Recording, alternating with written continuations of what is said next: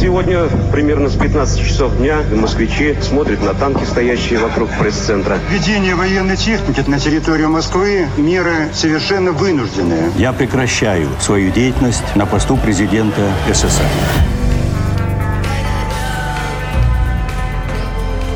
Тридцать лет без СССР. Мой 1991 год. В основном на соревнованиях нужно человека превозносить в ранг Бога. Я так люблю делать. Главное не победа, а участие. Этот девиз служит утешением для всех неудачников. И не только в спорте. Не получилось сегодня, получится завтра. Попытка не пытка, вода камень точит. Будет новый день, неудачи делают нас сильнее, не боги горшки обжигают. И еще много попыток, из которых состоит путь на вершину успеха. Но именно в спорте победы и успехи не бывают случайными. Они приходят только после десятков, сотен падений. Такова спортивная и не только жизнь. Это подкаст «30 лет без СССР», где мы рассказываем о людях, которые родились в Советском Союзе, а жить им пришлось уже в другой стране. Герой нового выпуска – советский и российский фигурист, тренер по фигурному катанию Александр Жулин. Среди его учеников олимпийские чемпионы в танцах на льду Татьяна Навка и Роман Костомаров, чемпионы мира прошлого года Никита Коцалапов и Виктория Синицына. В СССР фигурное катание было популярно. Показы по телевизору собирали огромную аудиторию и делали из фигуристов настоящих звезд – Александр пришел на каток, когда ему было пять лет. Отвела бабушка. Через два года его заметили и позвали в ЦСКА. С восьми лет он стал ездить на занятия самостоятельно. Каждый день на электричке. Просто не было выбора, потому что папа занимался конструированием ракет. Мама тоже работала на этом же предприятии КБ «Химаш», это в городе Королев. Но они были занятые люди, позволить себе няню они не могли в силу финансовых соображений. Бабушка не всегда успевала подстраховать, иногда возила тоже. Ну, как правило, я вот вспоминаю один. Вот от 5.40 утра, папин стук в дверь, та-та-та-та-та-та-та-та, Спартак. Он меня так будил. Я этот звук ненавидел, но тем не менее, я понимал, для чего это надо. Мне объясняли, что а вдруг это твоя там судьба, я думал, какая может быть судьба. Мне как бы особо все это дело не нравилось. Ну, получалось у меня, видимо, неплохо, потому что вот взяли в ЦСКА сначала.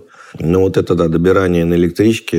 Еще порой бывало, я мог проехать свою остановку, потому что засыпал от усталости. Проезжал куда-то там 3-4 остановки дальше. Выходил на платформу, и, слава богу, если был еще поезд, потому что возвращался в 11-12 ночи. Ну, страшно было, да. И вот самый страшный момент, я, кстати, вот выходит в октябре-ноябре моя книга, где очень подробно вот это все описываю, мое детство. И вот один из случаев, как-то было много народу в электричке, я стоял один, и в тамбуре ко мне какой-то мужик подстроился, говорит, какой красивый мальчик, куда ты едешь?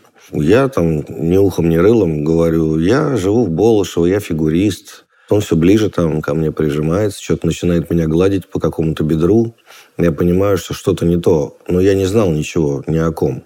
И вот продолжает что-то все ко мне ближе, ближе. Мужику так, ну, как я сейчас вспоминаю, лет 40, наверное. Я понимаю, что-то здесь нечисто. А мне там 8-9. И мытищих, как сейчас помню, открываются двери. Полный вагон народу. Но я стою, и двери уже начинают захлопываться. Я просто выскакиваю на платформу. И вот помню его глаза эти, просто он смотрел, ну, я в ужасе просто потом, когда уже стал взрослее, я понимал, что мне могло ожидать. Родителям почему-то постеснялся рассказать об этом. И рассказал, когда папе, когда мне уже лет 40 было. Папа практически заплакал, потому что он понял вообще, чем они рисковали. Но это не в силу того, что они меня не любили, или там, э, наоборот, они меня очень любили. Просто что-то, видимо, недопонимали что может произойти в те годы, но 70-е годы, о чем там? Никто ничего не рассказывал, в газетах об этом не писали, по телевидению тем более. Поэтому всем казалось, что мы живем в шикарной стране, и ничего такого у нас произойти не может.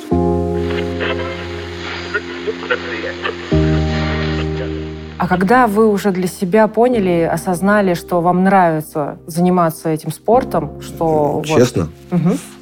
16-17 лет. Когда я перешел из одиночного катания в танцы, и вот э, когда я перешел в танцы, так получилось, что... Ну, в танцы у нас обычно отдавали немощных рахитов, которые вообще Ничего больше не могли. Ну, сначала ты в одиночном катаешься, потом если тебя не совсем хорошо получается, идешь в парное катание. Если там ничего не получается, идешь в этот отстой, танцы. Потому что, ну, так считалось всегда. Но когда я действительно стал заниматься танцами, да еще и попал к Людмиле Алексеевне Пахомовой, великому нашему и тренеру, и олимпийской чемпионке, а еще и замечательный был второй тренер Геннадий Акерман. И они меня прям влюбили в этот вид спорта, именно в танцы на льду, потому что это действительно круто. Это прям мне очень понравилось. И особенно, когда мне дали потом партнершу уже, ну, позже, это случилось, ну да, 16, 17, 80 год. Майя Усову. Тогда уже, когда начали получаться программы, я понимал уже, что ты катаешься с партнершей, что на тебя будут смотреть зрители. Это очень крутое ощущение. Потому что до этого одиночник, ну, как бы я сам за себя отвечал. Но в силу определенных вещей, там, колени болели, ну, не хватало мне там прыжка высокого. Я понимал, что, наверное, скорее всего, здесь я много чего не добьюсь. А амбиции были, в общем-то, достаточно большие. И с переходом в танцы как-то все наладилось, и я действительно полюбил фигурное катание и танцы на льду, и все подряд. Существует четыре классических вида фигурного катания. Мужское – одиночное, технически самый сложный вид сегодня. В нем каждый сезон спортсмены обновляют рекорды, особенно по количеству оборотов в прыжках. У женщин-одиночниц традиционно ценится артистизм и пластика, но без хорошей технической подготовки победить сегодня почти невозможно. Парное катание предполагает абсолютную синхронность партнеров и элементы акробатики – с прыжками, поддержками и выбросами, когда партнер в прямом смысле бросает партнершу, а та должна успеть сделать несколько оборотов в воздухе и приземлиться на одну ногу. И самый эффектный вид – спортивные танцы. Раньше просто танцы на льду, без прыжков и бросков, с акцентом на танцевальные шаги, яркие образы, особенно у девушек, и абсолютное слияние фигуристов с музыкой. Высший пилотаж, когда сложных элементов в движениях много, но они незаметны никому, кроме тренеров и судей. Зрители видят только танец, передающий эмоции. Было желание уйти и начать заниматься чем-то другим? Ну, я уходил, но я уходил скорее во двор с портвейном, с ребятами со двора, с гитарой. То есть я уходил в никуда. И потом полгода я не занимался ничем. Просто ушел, бросил все. Папа очень переживал, как сейчас помню. Маме было все равно, потому что мама, но она больше следила, чтобы я был накормлен, обут, одет, в шапке ходил в мороз. А папа очень переживал, потому что он понимал, что ну, столько времени потрачено, и как бы 16 лет, и какая-то неопределенность полная. Да, и потом я как-то сам для себя осознал, что я был в Москве, я учился в хорошей школе в Московской, 704 С Леной Дорезовой из одной парты сидел. Я был кем-то. А вернувшись в Королев, э, у меня здорово получалось пить портвейн, и на гитаре играть. Но я превратился в одного из ну, в обычных людей, которых, в общем-то, миллионы. И я понимал, что я как-то стал совершенно обычным рядовым человеком, а был я все-таки тем, кто приезжал во дворе, меня спрашивали, ну как прошла тренировка, что там произошло. Я с футболистами общался, которые попадали в основной состав ЦСКА из дублирующего. То есть это было прям очень круто. И я много чего мог рассказать. А теперь все, теперь я такой же королевский парень, который, в общем-то, никто. И тогда я папу попросил, давай сходим, еще покажемся. Вот оставалось только один тренер, Наталья Дубова. У всех остальных мы уже перебывали. И, показавшись Натальей Дубовой, она на меня посмотрела, говорит, а за что тебя Пахомова выгнала? А я говорю, она меня не выгоняла, я сам ушел, потому что как бы хотел в одиночном попробовать, потом и там не получилось, ну, потом я вообще закончил. А сейчас вот, ну, вот хочу попробовать. Она говорит, ну, хорошо, возьму тебя, дам тебе шанс. Вот. И с тех пор я прокатался у нее с 80 по 94 год, ни разу не поменяв партнершу и, в общем-то, достигнув ну, достаточно больших успехов.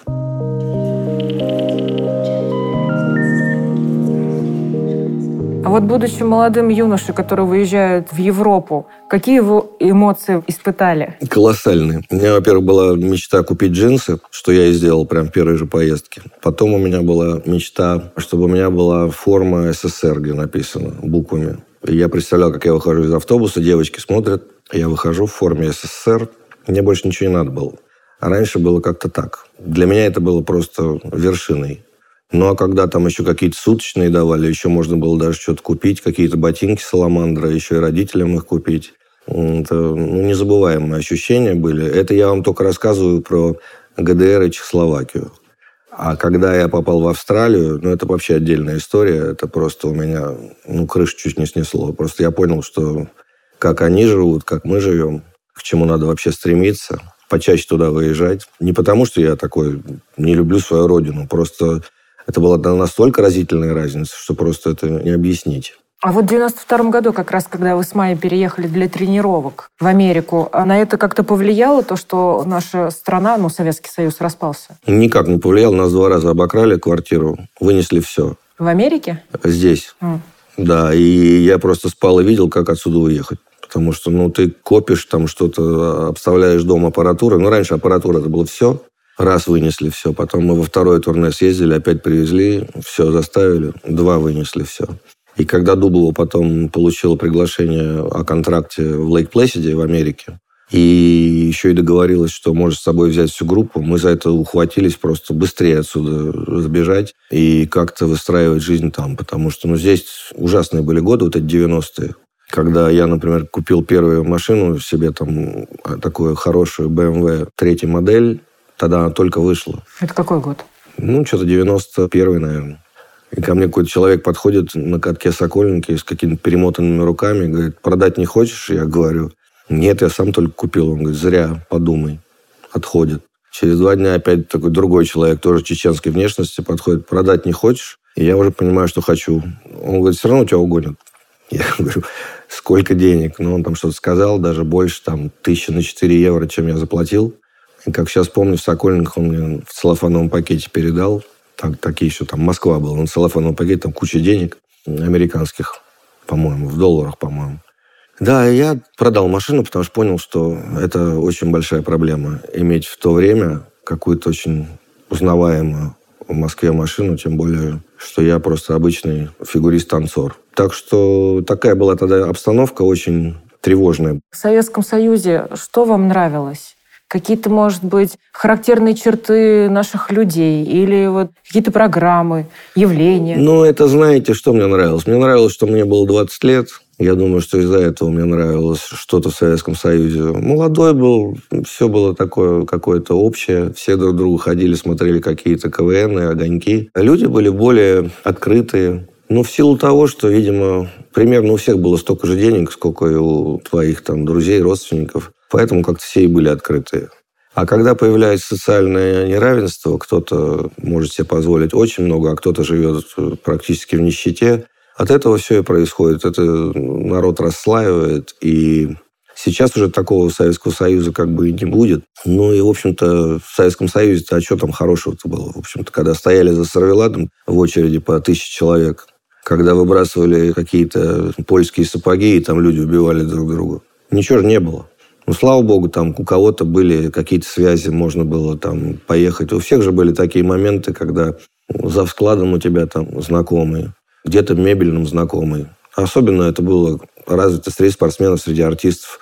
Мы-то были в нормальном положении, потому что все за честь считали пообщаться, колбасы какой-то дать, рыбы красной. В основном-то народ жил, конечно, не очень, честно вам скажу. Да, хорошее было то, что ни у кого ничего не было, все друг к другу в гости ходили, чаще улыбались почему-то, как мне кажется. Но если вы меня спросите, хотел бы ты вернуться в Советский Союз, нет. Нет, сейчас мне нравится все гораздо больше, потому что более цивилизованное сейчас общество. Мы действительно, в общем-то, сейчас европейское государство. Были связи, которые вам помогали. А вот что за связи? Как они вам помогали? Да очень просто. Зашел в кулинарию, познакомился, женщина тебя узнала, тебе по телевизору показывают. А не нужно ли вам там черные икры там по нормальной цене? А не нужно ли вам красная рыба по нормальной цене? То же самое, заходишь, э, тебя узнают в мебельном магазине. Не поможете с этим? Да, конечно, помогу, Саш, там, что нужно? Говоришь. Вот и все. Только за счет известности. Если бы не было этой известности, я думаю, и знакомств бы не было. Козни друг другу спортсмены какие-то устраивали? Подставы? Ну, могли коньки об батарею поточить. Ну, у тебя есть соперник или кто-то. Ну, это я не про себя говорю. Это делали один раз только со мной. Ну, условно говоря, ты куда-то выходишь, коньки лежат рядом. Ну, об батарею ударил или обо что-то, об, об пол, об бетонный. И ребра сразу вот так встают, и ты выходишь, падаешь раз 5-6, и ничего не понимаешь, что происходит.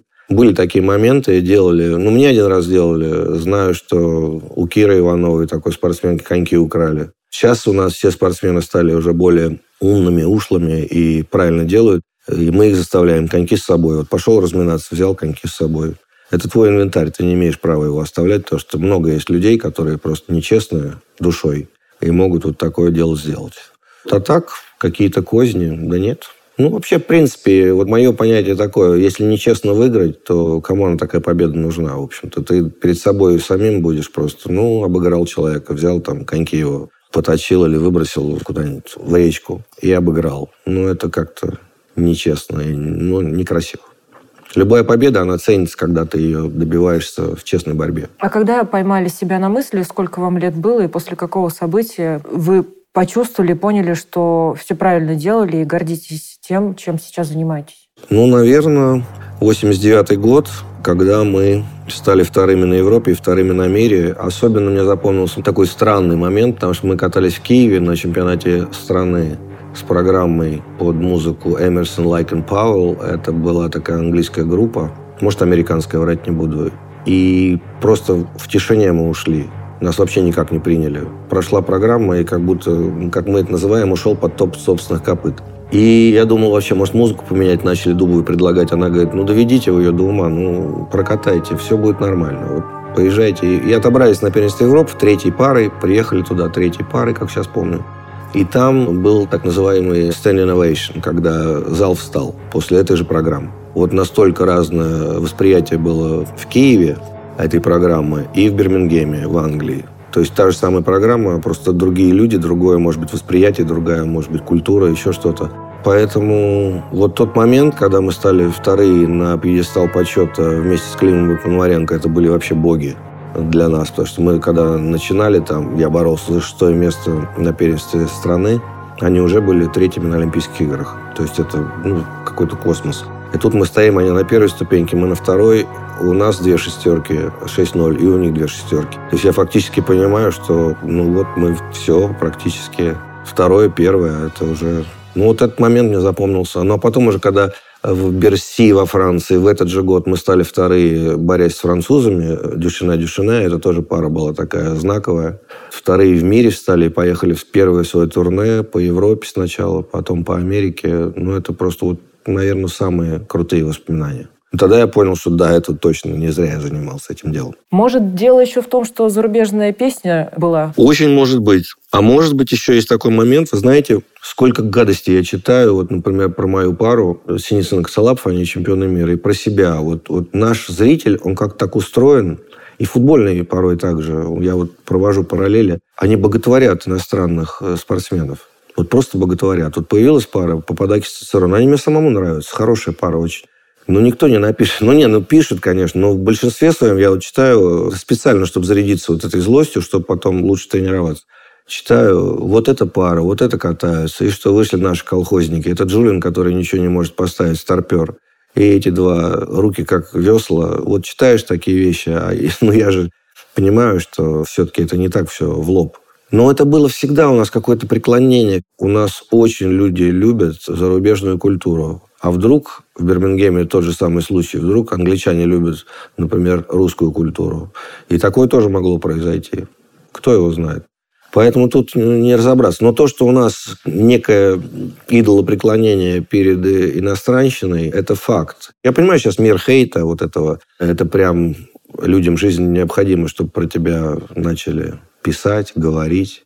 Я представляю, сидит этот человек где-то там за компьютером, страшно никому не нужный. И вдруг он может совершенно спокойно написать, что да, Синицын, Ксалопов, крокодилы, и тренер у них дурак. Вот. И ничего ему за это не будет. И поэтому на этом сейчас очень много чего строится. Поэтому сейчас мир вот этот интернетовский, он, конечно, дико изменился. О чем вы мечтали? Как вы представляли свою жизнь, свою карьеру? Ну, в общем, так и представлял, как сейчас.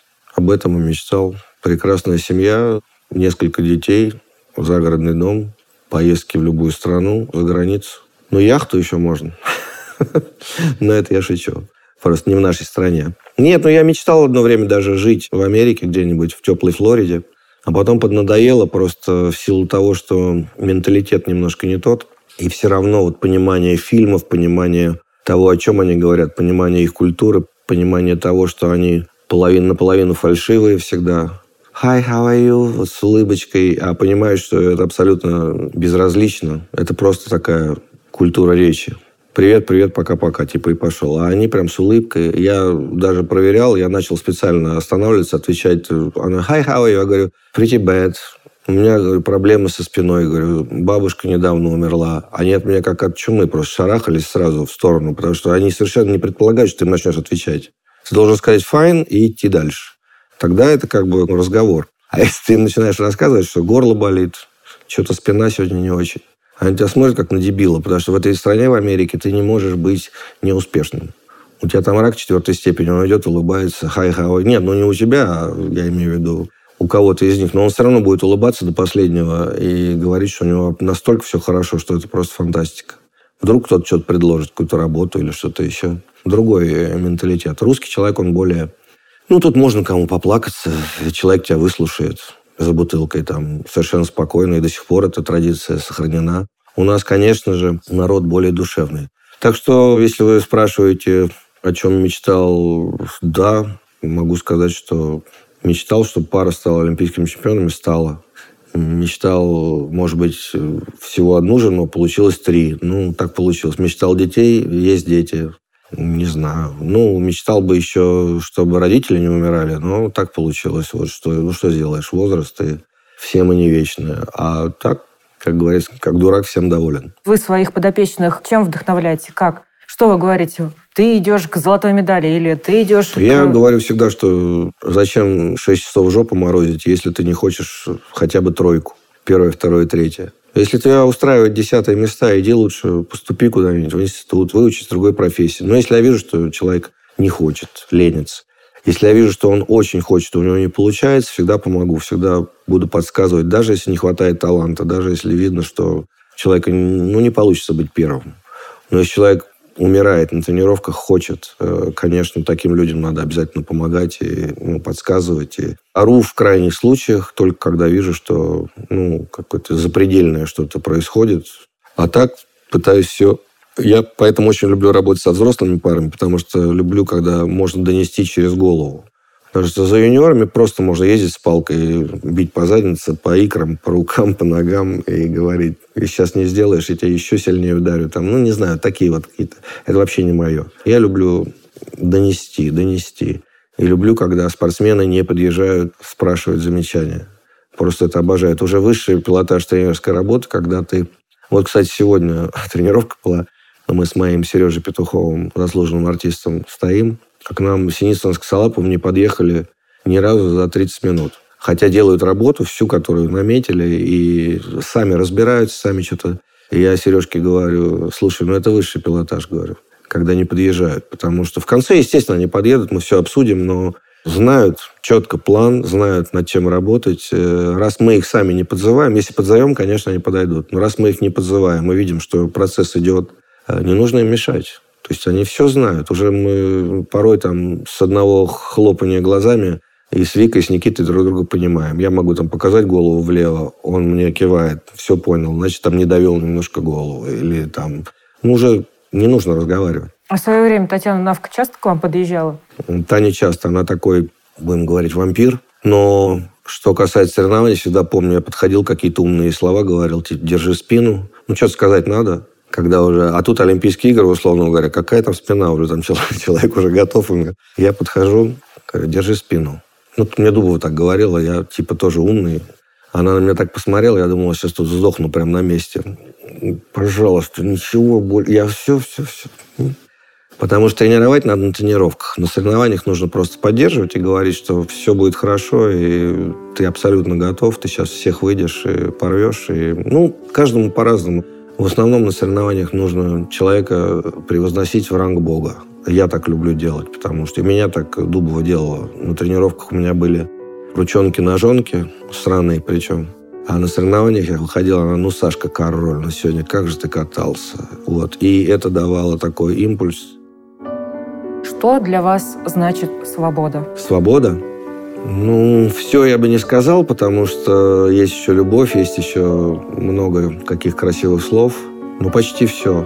Мне очень нравится быть свободным. Я никогда не любил армию, я никогда не любил толпу. Я никогда не любил быть одним из. Я не такой прям ходорковский-ходорковский. Нет.